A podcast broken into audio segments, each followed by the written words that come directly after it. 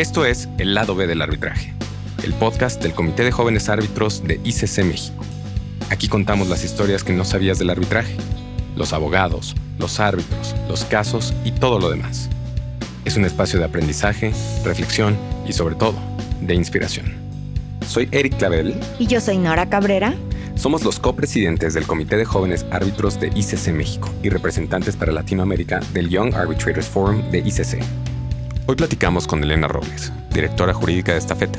Elena capitanea el equipo legal de esta gran empresa de logística, 100% mexicana, que conecta negocios en más de 100 países del mundo. Bienvenida, Elena Robles, gran abogada, extraordinaria persona una catadora de las buenas cosas de la vida. Estamos muy contentas, contentos de que nos acompañes hoy en el lado B del arbitraje, este podcast de ICC México. Muchísimas gracias por aceptar la invitación, querida Elena. Nora, muchas gracias. Qué bonita presentación. Eh, muchas gracias por la invitación. Estoy súper contenta de estar aquí y pues de compartir esta, esta charla contigo que tanto te admiro, no solo como persona, sino como abogada. Y pues de nuevo, gracias por la invitación. Muchísimas gracias, Elena. Y me encantaría empezar con una pregunta, una pregunta sobre la cotidianidad de Elena y qué es lo que haces en esta empresa que de logística tan grande en México, Estafeta Mexicana. ¿Nos podrías platicar un poco de lo que haces en esta feta y cuál es un día cotidiano, ordinario de Elena en esta empresa? Sí, Nora, muchas gracias. Eh, bueno, primero para poderte platicar un poco de lo que hago en Estafeta, déjame decirte muy breve quién es Estafeta, que creo que eso también pone en contexto mi, mi quehacer de todos los días, ¿no? Estafeta es una empresa 100% mexicana fue fundada en 1979. Pocos saben que es 100% mexicana y es una empresa líder en mensajería y paquetería en el mercado doméstico mexicano y es una empresa que ofrece soluciones logísticas a sus clientes. Y como tal, tenemos, eh, digamos, eh, dos áreas importantes. Una es transporte terrestre y una línea aérea. Hoy tenemos, operamos eh, seis aviones Boeing tenemos eh, tres hubs que son los centros logísticos más importantes y 128 centros de distribución y es una empresa que tiene 12 mil colaboradores. La logística es una actividad esencial para la, el desarrollo económico de un país. Ya, dicho lo anterior, y bueno, tengo que decir también que es una gran empresa eh, con un altísimo sentido humano y ético en todas las actividades que realizamos, ¿no? Yo llegué a esta feta hace cuatro años, soy eh, responsable de la dirección jurídica y de relaciones de gobierno e institucionales de las empresas del grupo y pues mi quehacer diario digamos que se enfoca en tres grandes rubros, ¿no? Una parte es todo el tema, somos un área de servicio que somos, que nos, nos traducimos en un facilitador del área comercial del grupo. Es decir, eh, mis abogados que se dedican a la parte de desarrollo de negocios, vamos de la mano con el área comercial para ayudarlos a ofrecer estas soluciones logísticas y agregar valor a nuestros clientes, a nuestros clientes que contratan con esta feta. Y en esa parte, pues involucras todos los temas jurídicos contractuales, diseño de estrategias y demás. Luego hay otra área muy importante, como en cualquier jurídico, que es el área de administración de riesgos y litigio, y estas, digamos, yo les digo, es la parte que no es una parte tan agradable, es muy bonita el derecho, pero hay que estar lidiando todo el tiempo con el conflicto, ¿no? Y finalmente hay una parte también de relaciones gubernamentales, temas regulatorios y relaciones institucionales. Yo hoy dirijo un equipo de 16 abogados, todos talentosísimos, y lo que hago todos los días, así como es un día en la vida de Elena, pues es eh, orientar, escuchar y dirigir, valga la redundancia, a cada uno de mis abogados para ayudarles a proponer estas soluciones en la mesa, entender muy bien los retos que tiene la compañía, transmitirlos al equipo y de esta manera ir transitando en un, digamos, eh, cumplimiento normativo importante que tiene la logística, de manera tal que cumpliendo con la ley podamos hacer negocio y podamos digamos, agregar valor no solo a nuestros clientes, sino a la economía mexicana, ¿no? Entonces, yo siempre digo que la labor del director es una labor de mucha escucha y de hacer las preguntas correctas en el momento oportuno. Los directores agregamos más valor preguntando que respondiendo, ¿no? Y tengo mucho cuidado en contratar abogados expertos en lo que hacen y mejores que yo en sus áreas de eh, responsabilidad, ¿no? ¿Por qué? Porque mi labor en la dirección es ver hacia el futuro, ver eh, como, digamos, prevenir, ¿no? Y ayudarlos con base en preguntas en encontrar salidas y en encontrar soluciones. Eso digamos que es mi labor diaria. Yo amo la dirección por sobre todas las cosas. Me fascina dirigir gente, me fascina dirigir personas porque estoy convencida que conectando con tu equipo de trabajo, conectando con tus clientes, aprendes muchísimo y aprendes mucho de las personas, mucho de la actividad, ¿no? Entonces, digamos que pues lo que hago es eso, es, es estar plenamente dirigiendo un equipo y pues tratando de contribuir también en el comité directivo de la compañía. No, no, solamente iba a decir que extraordinaria respuesta y además que nos transmites un poco de, eh, o mejor dicho, bastante de asertivamente qué es el rol de un director jurídico, ¿no? Hacer más preguntas que respuestas. Me encantó esa, esa, respuesta. Estaba pensando mientras nos contabas esto que no llegaste ahí del de la noche a la mañana, ¿no? O sea, construir una dirección jurídica y una carrera como la tuya ya tiene mucho camino también de muchos otros éxitos y quisiera que nos cuentes un poquito más de esto. Sé, investigando para esta entrevista, que eh, fuiste invitada por el American Bar Association a integrarte al equipo fiscal de la firma Procopio en San Diego Fuiste después socia de un despacho boutique en fiscal y materia corporativa. Después llegaste a la, a la, dirección jurídica de esta feta mexicana y todos estos son hitos importantes en tu vida en donde has dirigido personas, has tenido mucho, mucho éxito. Pero quisiera que me platicaras la parte compleja de eso, porque estos éxitos no vienen solamente, no todo es miel sobre hojuelas, vaya. ¿Qué ha sido lo más difícil de lograr esta, esta trayectoria y cómo has sorteado esas dificultades? Bueno, han sido varias cosas. Yo creo que primero decir que me considero una persona afortunada, creo que también he tenido eh, enfrente buenas oportunidades eh, que no pedí, pero que supe tomar, que supe arriesgarme y que supe aventarme, digámoslo así. Y quizás esa es una de las partes difíciles, ¿no? Aprender a creer en ti y en tus capacidades. Eh, alguien, alguna vez leí una frase que decía, si tienes miedo, hazlo con miedo. Y yo creo que eso fue de las cosas que más me costó. Cuando yo me fui a Procopio, pues yo estaba eh, terminando la carrera. Y es, es muy raro terminar una carrera con un buen trabajo, o sea, como que estás como de pronto, o, o, al menos en mis épocas, hay que tomar en cuenta que yo terminé la carrera en el 99, o sea, ya llovió, y no era tan común que trabajáramos en esa época. O sea, como que los que trabajábamos era así como que era porque tenías un tío notario o el papá o lo que sea, entonces se iban a, trabajar con, con, su familia. Yo no tenía nadie, ningún abogado en mi familia. Ese fue otro de los retos, no tenía a nadie. Soy hoy, al día de hoy, son, soy la única abogada en mi familia que está repleta de ingenieros y arquitectos, ¿no? Entonces iba yo como muy sola por ahí con mi lenguaje, buscando mis propias oportunidades y yo no tenía un punto de referencia, no tenía ningún punto de referencia. Y cuando terminé la carrera, me acuerdo perfecto que iba a presentar mi único examen, ese, ese último examen del que luego sales y te vas a festejar y quizás te metes a la fuente a, a bañarte y lo que sea y todo el mundo bebe cerveza y demás. En ese último examen, cuando menos, minutos antes de salir de mi casa para irme a presentar el examen, recibí un correo de Patrick, que hoy sigue siendo socio de Procopio, donde me invitaba a hacer un internship a su firma. Y llegué un poco en shock a, hacer el examen y no sabía si emocionarme, si asustarme. Vuelvo al punto, no tenía un punto de referencia, ¿no? Hoy, cuando volteo hacia atrás, digo, qué, qué, qué afortunada fui, porque no solo terminé la carrera con una gran oferta de trabajo, sino que era una oferta en una firma internacional en el extranjero y tomé la oportunidad. Fueron años difíciles porque estaba yo muy chica de edad y me sentía muy sola en Estados Unidos.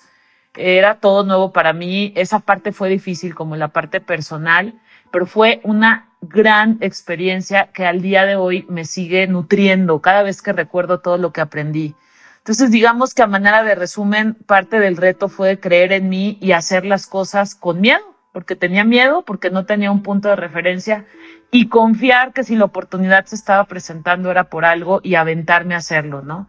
Eh, luego regresé, estuve, eh, gracias a esa experiencia, unos años en la gerencia jurídica de Grupo Beckman, que es un grupo importante tequilero y, e inmobiliario en Guadalajara. Y eso también me dio como mucha visión de lo que es conocer las empresas, el mundo de la empresa y me enamoré muchísimo del mundo empresarial. Eh, me enamoré de cómo funciona una empresa y de lo importante que es para los abogados entender lo que sucede al interior de una empresa. Y después me vine a vivir a la Ciudad de México y tuve oportunidad de eh, dirigir una firma que es de Guadalajara, pero que tenía oficinas aquí en México y estaba yo responsable del área fiscal y de fusiones y adquisiciones. Y ahí el gran reto fue construir de cero la firma, que está muy pequeña aquí en México, construir de cero ganándote la confianza no solo de los abogados, sino de los clientes. Y vuelvo a insistir, mantener de manera constante eh, la confianza, la confianza en mí misma, de la mano obviamente de no dejar nunca de prepararte, ¿no? Yo creo que un gran, un gran reto que tenemos como profesionistas, hombres y mujeres, ¿eh? no solo hablo como mujer, es eh, no dejar de prepararnos para que confiar en nosotros no sea tan complicado, que tengamos en nosotros ese background importantísimo que es sé que me preparé, sé que estudié y eso te ayuda a aprender a usar tu voz ahí donde muchas veces es difícil usarla porque te sientes pequeño, porque te sientes que no sabes o porque eres mujer. ¿eh? Yo siempre digo, usa tu voz. Curiosamente, cuando llegué a esta feta mexicana después de venir de 12 años de una firma, pues era un perfil bien raro el mío, porque yo he estado en los dos mundos, he estado en firmas y he estado en la empresa, ¿no? Entonces, cuando llegué a esta feta mexicana, mis experiencias anteriores, tanto en la firma de San Diego como en Grupo Beckman, pues fueron muy importantes. O sea, como que he ido integrando las dos visiones, ¿no? Y eso también me ayudó. Esta feta me costó mucho trabajo al principio porque yo tenía 12 años dirigiendo una, una firma en la oficina de México y entrar a este mundo corporativo donde hay millones de reglas que yo no estaba acostumbrada pues también fue, fue un reto importante aprender que de los cambios y de la incomodidad viene el crecimiento. Hay siempre que ponernos en la zona incómoda para crecer. Yo los primeros seis meses en esta feta estuve incomodísima. Todavía ahorita, y eso es crucial para crecer, siempre asegurarnos de estar incómodos. Y lo digo en el buen sentido, ¿no? no en el buen sentido que es salte de la zona cómoda porque ahí está tu posibilidad de expandirte no solo como persona, sino como abogado. Híjole, Elena, tantas frases tan buenas que no sé cuál citar de todas las que nos acabas de decir, pero creo que esta que mencionas de no dejar de prepararnos para que confiar en nosotras, en nosotros no sea tan complicado, me llega porque creo que es uno de los retos diarios a los que nos enfrentamos todas y todos desde las diferentes trincheras en las que nos encontramos. Y eso me hace llegar a una pregunta que, que pues diriges una área jurídica pues bastante grande, tienes a tu cargo 18 abogados, una empresa de logística que le da trabajo a más de 12 mil personas, en una industria que está creciendo no solo en México, sino en todo el mundo y tomar esa batuta creo que debe ser algo muy complejo. Y en ese sentido creo que eh, los despachos externos también juegan un lugar importante en, en cómo funciona una dirección jurídica. Y a mí me gustaría pues saber cuáles son las cualidades que tomas en cuenta para contratar despachos externos. ¿Y cuáles has observado que son los errores recurrentes de que cometemos las y los abogados en el trato con el cliente? ¿Cómo desde tu postura de abogada interna analizas a los abogados externos y qué retroalimentaciones son las que has encontrado pues desde tu, desde tu puesto como directora jurídica? Sí, es, es un reto eso de los abogados externos, ¿no? Te voy a platicar mi experiencia. Eh, a ver, ¿qué, ¿qué, tomo en cuenta para contratar un despacho externo o un abogado eh, externo? Es y voy a quitar de lado la parte técnico-jurídica, asumiendo que estamos hablando de, de, los mejores abogados, ¿no? O sea, porque sería como una obviedad decir, bueno, que sea el mejor en su materia, algo que sí sepa muchísimo de lo técnico, que sí, o sea, sí, eso, lo, damos por sentado. Exactamente. eso, eso lo vamos a quitar porque es como cuando le decías a tu mamá o a tu papá, pero es que me porto bien, apláudeme. Pues no, te tienes que portar bien. ¿no? Entonces, estamos hablando de, quitemos esa parte de la ecuación. Ya, salvado ese tema, para nosotros o para mí es muy importante que el despacho comparta los valores de la compañía. ¿Sí? Esta feta tiene eh, un propósito superior, que es lo que nos hace levantarnos todos los días, que es acercar personas y conectar negocios. Eso nos mueve. Y tenemos varios valores que son nuestra prioridad y que rigen nuestro quehacer de todos los días. Uno es la seguridad, otro es la alegría por servir, eficiencia, sentido humano y que sepamos conectar con el futuro. Cada compañía tiene su propósito y cada compañía tiene sus valores. Y yo creo que para mí es muy importante en la contratación de despachos externos estar segura que estos despachos o estos abogados están alineados y comparten. Si bien tendrán otros valores dentro de su propia firma, sí está perfecto, pero comparten estos valores y son capaces de alinearse con ellos, ¿no? ¿Por qué? Porque un despacho externo, para mí, es un despacho que te tiene que acompañar casi como socio de negocios, ¿sí? Y esa es una diferencia crucial para mí entre un buen abogado externo y un mal abogado externo. Hay abogados externos, y no quiero sonar muy crítica, y me ha tocado conocerlos, que son extraordinarios en lo técnico, los mejores en su área, pero que no tienen la paciencia o la disposición o la visión quizás de acompañar al cliente como un genuino socio del negocio. Entonces, para mí es muy importante que tengan esa apertura de conocerme, de conocer mi compañía, de conocer y empaparse punto por punto de mi industria, no solo de los temas jurídicos que atañen a mi industria, sino de la industria como tal, ¿sí? ¿Cuáles son los pain points de esta industria? Y vuelvo al punto, no solo jurídicos, de todo tipo, ¿no? Eh, que sepan, eh, que estén dispuestos a conocer mi estructura organizacional, cómo tomamos las decisiones al interior de la compañía, que tengan la humildad, creo que esto es muy importante, de entender cuál es mi tolerancia al riesgo. A veces me ha tocado trabajar con despachos eh, que, que, de pronto no tienen claro, no, no tienen la disposición de escuchar qué tanta tolerancia al riesgo tengo yo y cómo estoy tomando las decisiones y cuál es el elemento rector que guía mi decisión, ¿no? ¿Qué son los, cuáles son los impactos comerciales que yo tengo? Entonces, eh, creo que aquí tenemos que hacer una labor, despachos externos y abogados internos, de un trabajo genuino en equipo, los despachos externos de tener la disposición de empaparse de todo esto y los abogados internos de querer enseñarles, claro que sí, de querer dedicarles tiempo para poderlos empapar de esto, ¿no? Yo, yo, yo soy una convencida que para que un despacho externo me pueda asesorar bien como yo quiero, de manera íntegra, y pasar de ser un asesor a ser un consejero, que eso para mí es lo máximo cuando lo encuentro, necesitamos construir una relación como cualquier otra relación y necesitamos conocernos a cabalidad y para conocernos a cabalidad hay que tener humildad y disposición de tiempo. Entonces, ¿qué me rige para contratar a un despacho y hacer una relación sólida y a largo plazo? Eso. ¿Cuáles son los errores que he detectado al interior eh, de, los despachos o, justo eh, que, atentan contra esto? Pues es esta lejanía o falta de humildad o falta de disposición o pensar que porque me dan una opinión llena de millones de artículos que son súper buenos y que todos los valoramos, ya agregaron valor. Es decir, creo que las firmas tienen que preocuparse cada vez más por conocer y entender dónde y cómo agregan valor a sus clientes porque hay mucho valor que agregar y hoy más que nunca creo estamos viviendo retos importantísimos en, el, ejercicio de nuestra profesión y tienen mucho valor que agregar, pero eso no lo descubres de un día para otro. Los errores que he detectado es esta lejanía eh, del, cliente, lejanía genuina. Te dan una opinión súper buena, pero no me conocen, ¿no?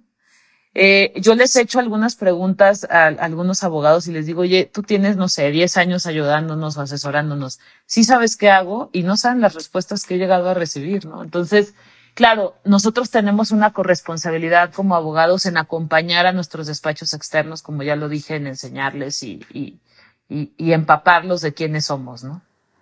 Wow, Elena, oye, eh, no lo dijo hace ratito, pero tienes unas frases extraordinarias, unos puntos muy, muy, muy agudos que los vamos a tener que recoger y ponerlos ahí probablemente en nuestro Instagram. Así. Buenísimas, buenísimas frases. Esto de que tus abogados externos sean pasen, trasciendan de ser solamente un abogado y se conviertan en un consejero, se me hizo brutal, brutal el consejo. Oye, al principio mencionaste el tema doloroso de tratar con el derecho, que es muy bonito en la teoría, pero es, es frustrante y es, es difícil para las empresas, que son los litigios y las controversias que hay al seno de estas empresas. Y esta feta seguramente no está exenta de ellos. Es una empresa muy grande, muy exitosa y por ahí dice Mark Zuckerberg, el fundador de, de de Facebook que no creces tanto y no te vuelves tan exitoso sin tener algunos problemas en el camino. ¿no? Y estos probablemente en nuestro contexto serían el problema de los litigios. Y este, como sabes, es un podcast de arbitraje. Se llama El lado B del arbitraje. Quisiéramos saber qué piensas tú del arbitraje, cómo lo utilizas dentro de la empresa y dinos tu franca impresión, porque aquí queremos aprender lo que los usuarios de los medios de solución de controversia, ya sean en litigio, tribunales ordinarios o arbitraje, tienen. Entonces, ¿Qué piensas de él? ¿Cómo lo usas? ¿Qué debemos mejorar?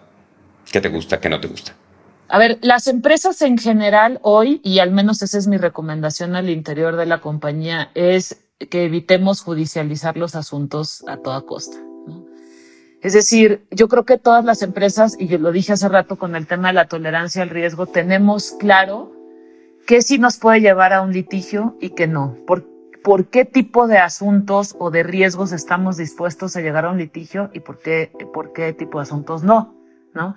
Y yo creo que esa es parte del risk assessment que debemos hacer todos al interior de las empresas, porque también determina mucho tu capacidad y tu postura al negociar las distintas transacciones, ¿no? Cualquier empresa tiene transacciones de tipo comercial, que son muy importantes, pero también tiene importantes negociaciones de tipo operativo, que impactan en lo que le vas a ofrecer a tu cliente, ¿no? Contratación de proveedores críticos, de proveedores esenciales, ¿no? Entonces, yo creo que el tema del arbitraje para nosotros se ha convertido de recientemente y tuve el gusto de, tomar un diplomado que Nora coordinó, creo que sí fue en ICC Nora, ¿no? Me acuerdo, que, que aprendí muchísimo, ¿no?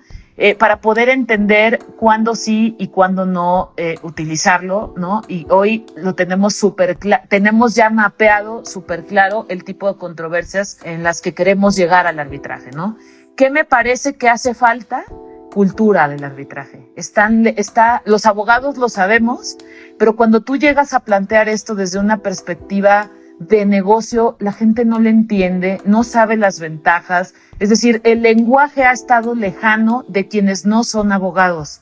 Y creo que hace mucha falta hacerlo cercano, entenderlo. Mucha gente tiene la idea de que es larguísimo, carísimo y tal. Puede llegar a hacerlo, pero no ha habido, y para las empresas esto es muy importante, un aterrizaje en términos de beneficios económicos cuando llegas a un arbitraje versus un litigio, porque no lo puedes ver en un papel, no lo puedes ver en un lenguaje tan claro. Entonces, ¿qué podemos hacer mejor? Yo creo que acercarse al de los negocios, al que decide, al que negocia, al que le tienes que poner en la mesa la decisión, porque al final, créanme, si se traduce en una decisión de negocios, un tema de, de, de irte por un medio alterno, ¿no? Al final lo tienes que poner en la mesa y lo tienes que ponderar, pero es difícil porque no hay esa cultura, la gente no le entiende, ¿no? Entonces hay que hacerlo más cercano, ¿no? Porque queremos que sea cercano.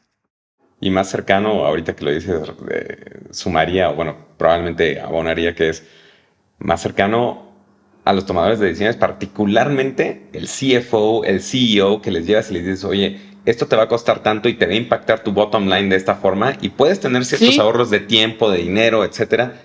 A eso, a eso supongo que a lo que te refieres, ¿no? A, eso me refiero, a los tomadores de decisiones, y mencionas muy bien una posición crítica que es el CFO, porque cuando yo tengo una controversia que ya se está, eh, se está traduciendo en, una, en un liability para la compañía, pues lo tengo que provisionar y eso se traduce en cifras. Y, y, si yo no le pongo en la mesa cómo, cómo, qué impacto tiene en un litigio y qué impacto tiene en el arbitraje desde una perspectiva económica, ¿no?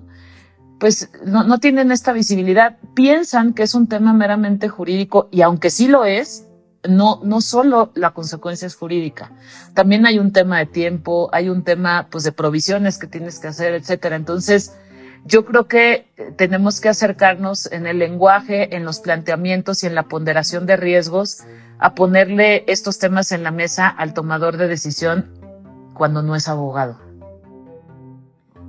Totalmente, acercar el arbitraje desde esta, desde esta visión creo que es algo que ha faltado en, en lo que hemos denominado el mundo de las personas que enfocamos cierta de nuestra práctica en el arbitraje. Creo que lo dices de una manera muy clara. Elena.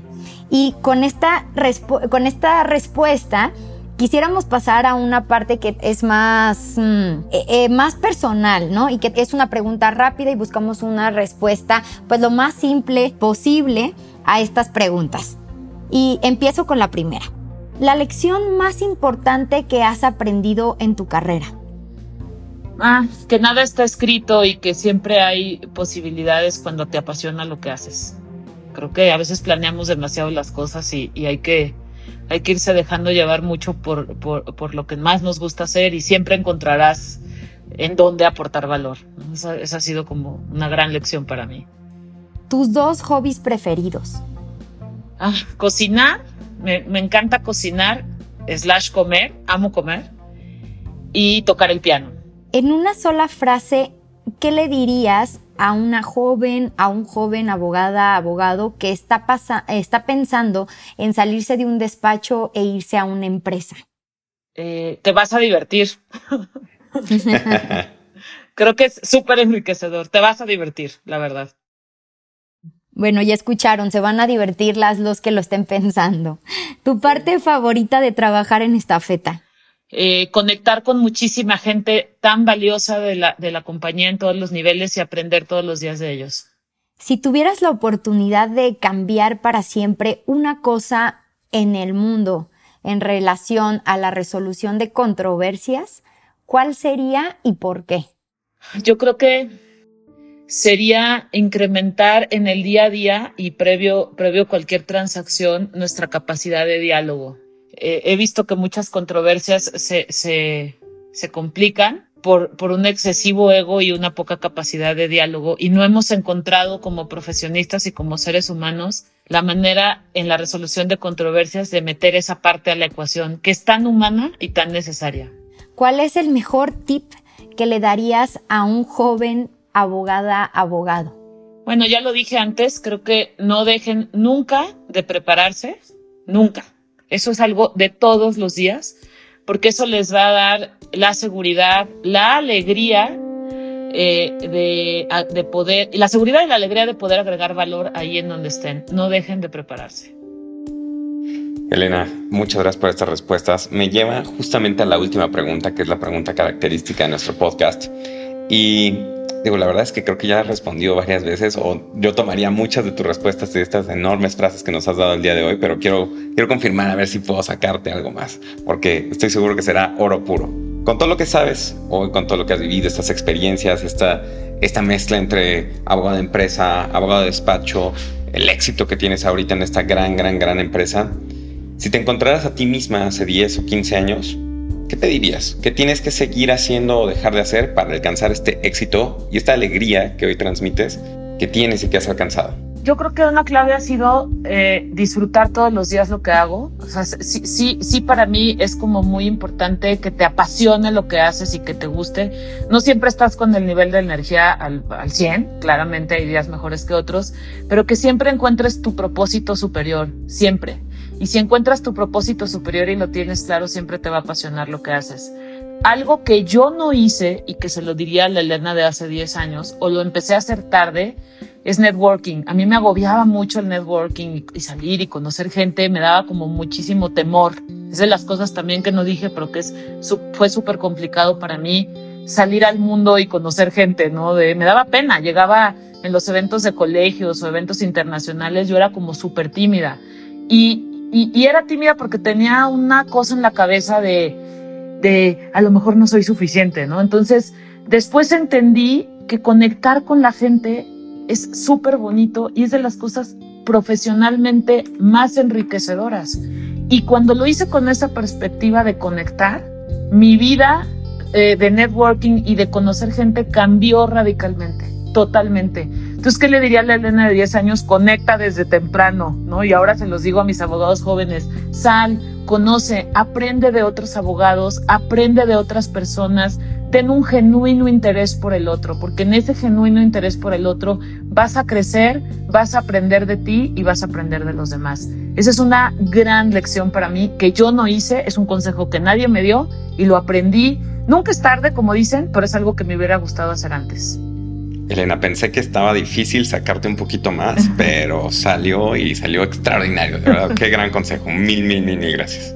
Y para las y los que nos escuchen y que no hayan escuchado antes de Elena, que eso es difícil, eh, Elena es una promotora de los colegios, está en el Consejo General de la Abogacía. Nadie pensaríamos que la Elena de hoy tenía miedo de hacer networking hace 10 años, porque Elena se mueve como una pez en el agua en todos esos lugares. Entonces, muchas gracias por este consejo, gracias por las grandes frases que nos has dejado hoy y espero que podamos tenerte nuevamente en este podcast porque creo que lo enriqueces de, lo, has enriquecido de sobremanera. Muchísimas gracias, Elena. Gracias a ustedes, Noreric. Ha sido una plática que he disfrutado muchísimo. Muchísimas gracias. No, hombre, al contrario, a ti. Muchísimas gracias, Elena. Nos vemos muy pronto. Un abrazo.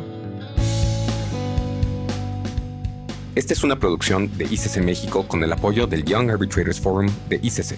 Agradecemos mucho a todas y a todos los que han hecho este podcast posible. ICC México, su presidente, su directora general, los miembros de la Comisión de Arbitraje, la mesa directiva del Comité de Jóvenes Árbitros, Laura Tamirano, a nuestros equipos en Magalón y Abogadas, Clavel Abogados, Lockheed y Aludo Aguilar de Manada Music Media. Gracias a todos.